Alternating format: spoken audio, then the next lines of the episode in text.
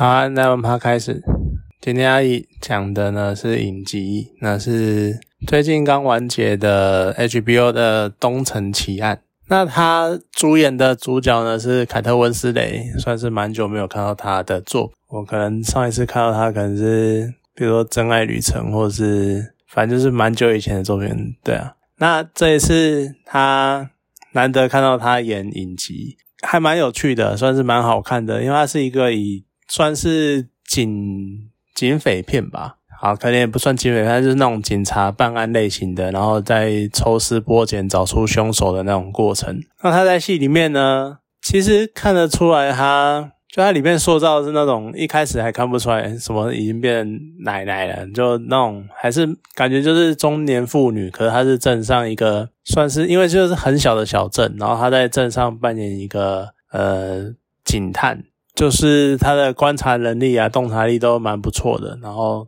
然后一开始的小镇的设定也蛮有趣的，就是因为大家非常非常的熟，然后熟到那种民众要报案啊，都不会打一，都不会打九一一，直接打给警探，直接叫他来办事情。然后他每次都还要不厌其烦的讲说什么这种事情不是我在管的，你要打给报案中心什么什么的，就是一个，然后甚至于是那种可能谁谁谁都认识那。甲认识乙，乙认识丙，然后这种镇上多个人，全是呃全镇的人大概都知道是谁谁谁，就谁发生了什么事情那样子，就是一个非常小的小镇。可是，在这样的小镇里面呢，呃，首先它先出现了一个悬案，就是一个失踪多年的女孩，然后一直找不到下落，然后她的妈妈也是很不爽的，在控诉凯特温斯雷这样子，就是她什么办案不力啊之类的。她可是。在同时呢，后来又发现了一个少女的尸体，这在这种很小的小镇里面算是一个蛮轰动的事件，因为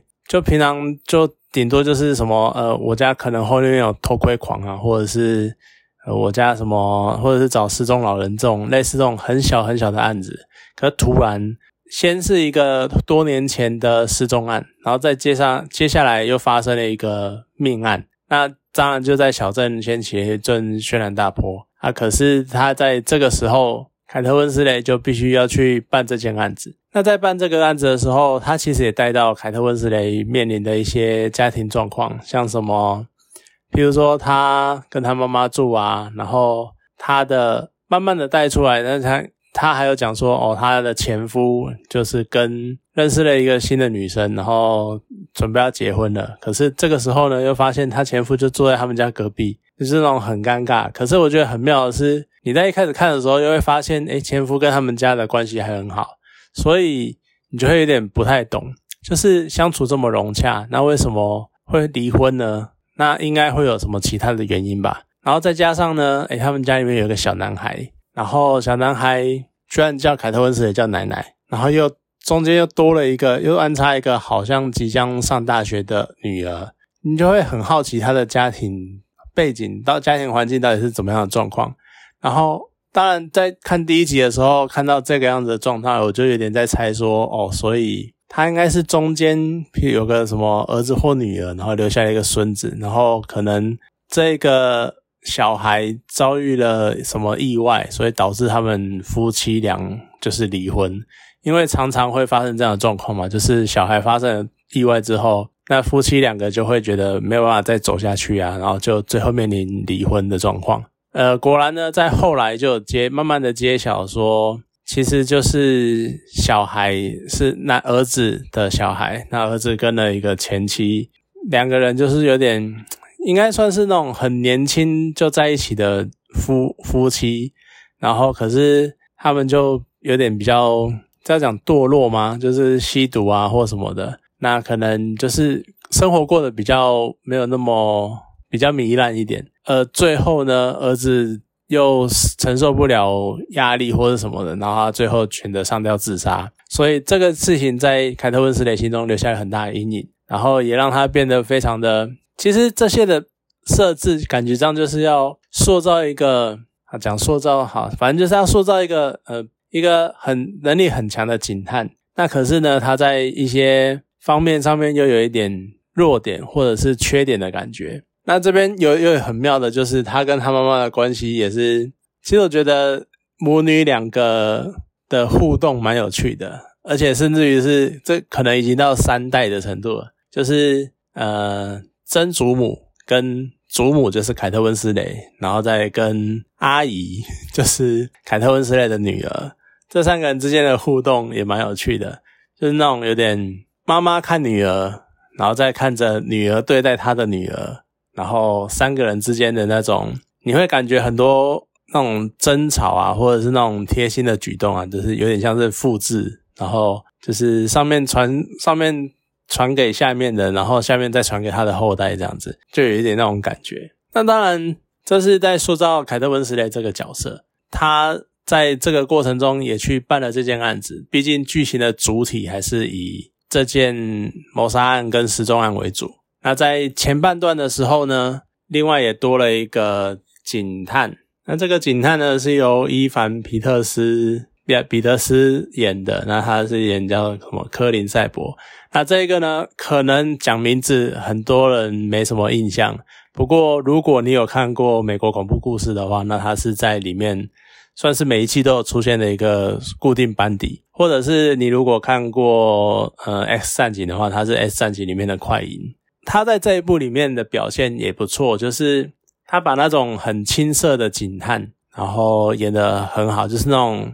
算是菜鸟，然后来到了这个小镇，然后他刚破了一件很大的案子，然后觉得有点旁边人就有点捧他，就是觉得哦，这个年轻有为的警探，然后可是他，然后他就来到这个镇上，然后认识了凯特温斯雷，那就有点蛮微妙的是，他又有一点感觉上。好像有点喜欢凯特温斯雷，甚至于想要跟他约会什么的。可是他又有一种，毕竟资历比较浅，所以他有一种冲劲。然后甚至于他最后还跟凯特温斯雷坦诚说，其实他甚至一开始在讲说，他为什么能够破那件案子，就只是因为他埋头苦干，他不断锲而不舍的在追查任何线索，任何追查一切线索，一切什么的。可是到最后才发现呢，其实实情实际的状况也不是这个样子。他其实能够破那个案子，只是运气好。就有一点，呃，我就叫他快银好了，因为比较习惯叫他这个名，叫他这个角色的名字。那快银他在讲述这个过程的时候，还有他在表演这个角色的时候，你就可以看到出他演出那种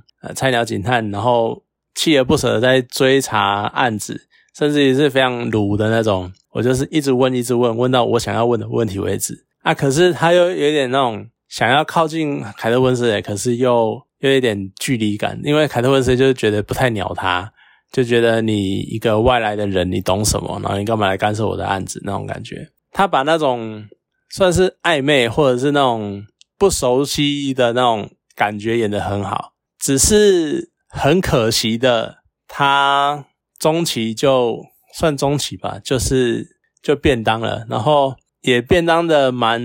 我只能说不愧是 HBO 拍的剧。就现在都要那种影集什么的都要便当不手软，而且它非常的直截了当，就是你在真的是那种呃枪战，然后一瞬间就砰就倒地了，然后接下来就是带过了，然后带过另外一组人的这种追逐，然后打斗干嘛，然后最后就是一直很紧张的下去，当你到了回来之后，你才会发现什么他真的死了。就会开始以为他可能希望他只是倒地或什么呢？因为我还蛮喜欢这个角色的，结果他居然就这么消失了，他这故事就这么结束了，你会有点错愕，然后错愕到有点无法相信，然后最后发现呢，他真的挂了这样子。我觉得编剧在这个方面算是不拖泥带水，然后处理的蛮不错的。那另外有趣的就在于这件案子呢，一开始是一个失踪案。然后后来发现了一个尸体，然后变成了谋杀案。然后他在前面呢，你都会一直以为说这两个案子是有关联的。可是其实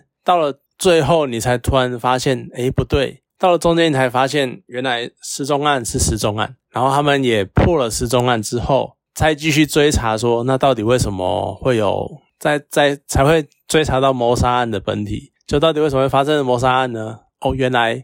他到最后又有了一个转折。呃，而这种警匪片其实本来就是这个样子，就他要，因为你很少会有办法，就是平铺直叙的一直不断的找线索啊，然后再猜下一个啊。他这种影集为了增加那种戏剧性，所以他都会不断的有各种转折，然后各种反转，然后一下猜 A，然后不是 A，然后一下猜 B，然后不是 B，然后中间呢又会一定又会什么呃几个嫌犯，然后又发现这些嫌犯不是他们，虽然他们有动机，甚至于可能手脚不干净，可是都不是他们的问题。那到最后呢，就会再推出一个真正的凶手。所以这个故事呢，整个影集就算到了中期，你发现了失踪案，可是一个转折就是哦，原来这两个是独立的案子，失踪案是归失踪案，谋杀案归谋杀案。那再接下来呢，就是它的反转就在于说，哦，原来你发现了这个谋杀案的凶手